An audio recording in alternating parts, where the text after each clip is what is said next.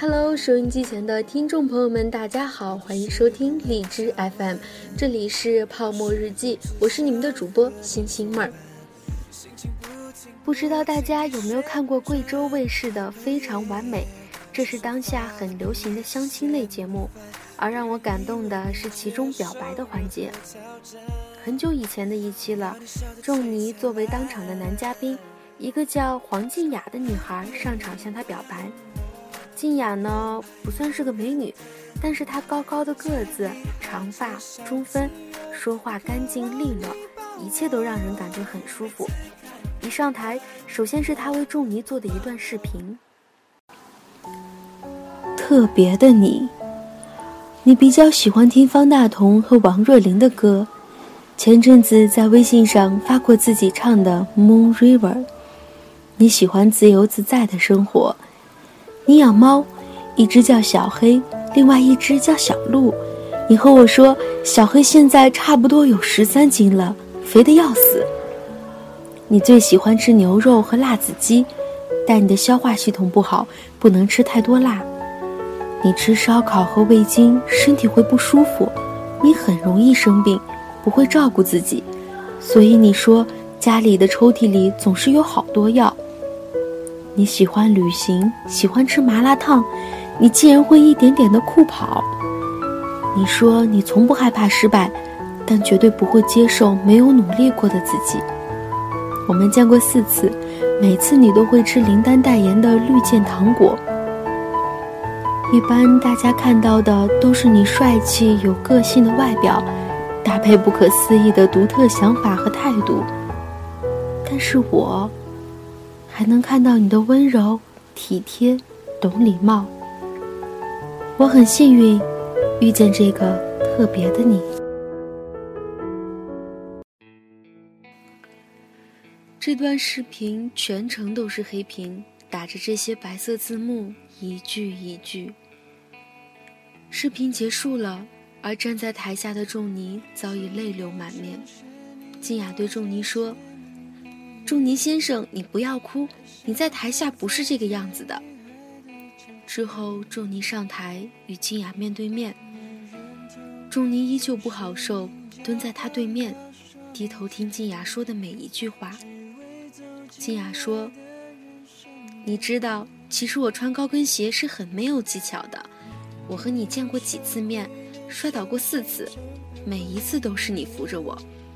你可能不知道。”当你的世界突然间倾斜，然后被另一双手用手臂稳稳地抓住站起来的感觉，而仲尼依旧蹲在他面前，低着头抽泣。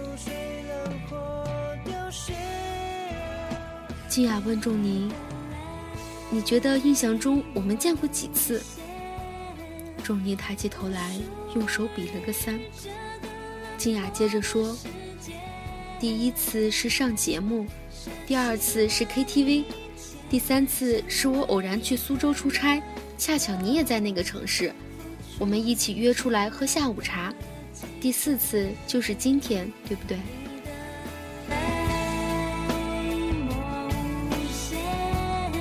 但是其实，在去苏州之前，我有见过你。那一次我偶然去上海出差，但是只是一天的时间。我从来没有告诉过你，我们在街上遇到了，你只是一个人，很安静地坐在一个花台边抽烟，很安静的眼神。我在很远的地方一直看着你，只是你不知道，在那个瞬间，我看到一个很可爱的女生经过的时候，你脸上有着很幸福的表情。我喜欢给你拍照片，而且我把所有的照片都洗出来了。给你邮递到上海。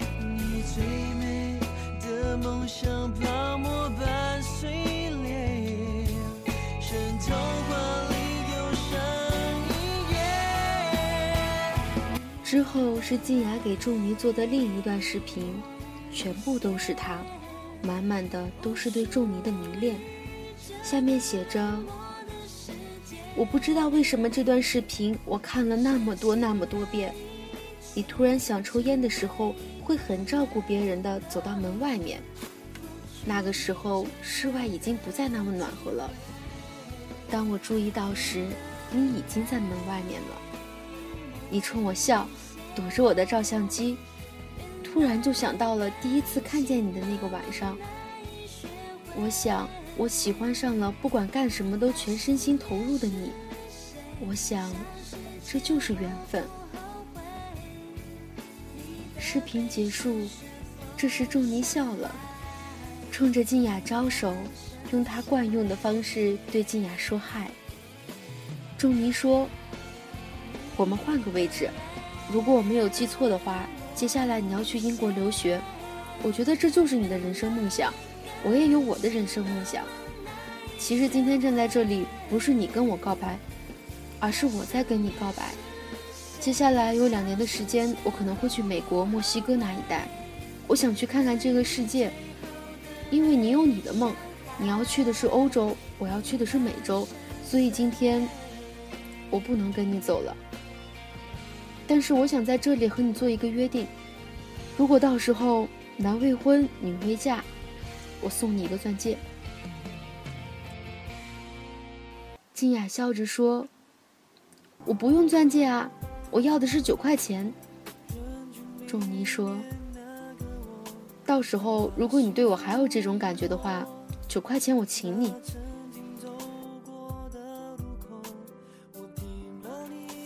可是静雅却说她不能接受。仲尼笑着夸她说她酷。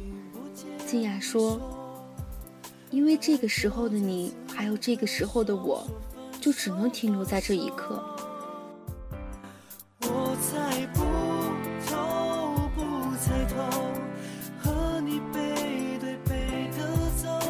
仲尼说：“好，不管你接不接受，明年的这个时候我会问你一次，等我回来的时候，我还会再问你一次。”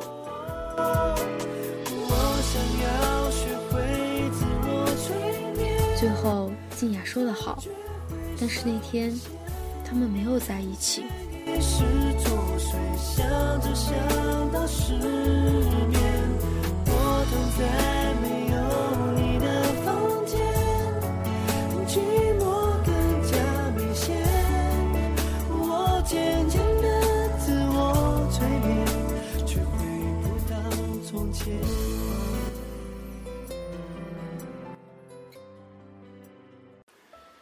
其实，这种相亲类的节目存在很多作秀的成分，但是唯有他们，我相信是真实存在的。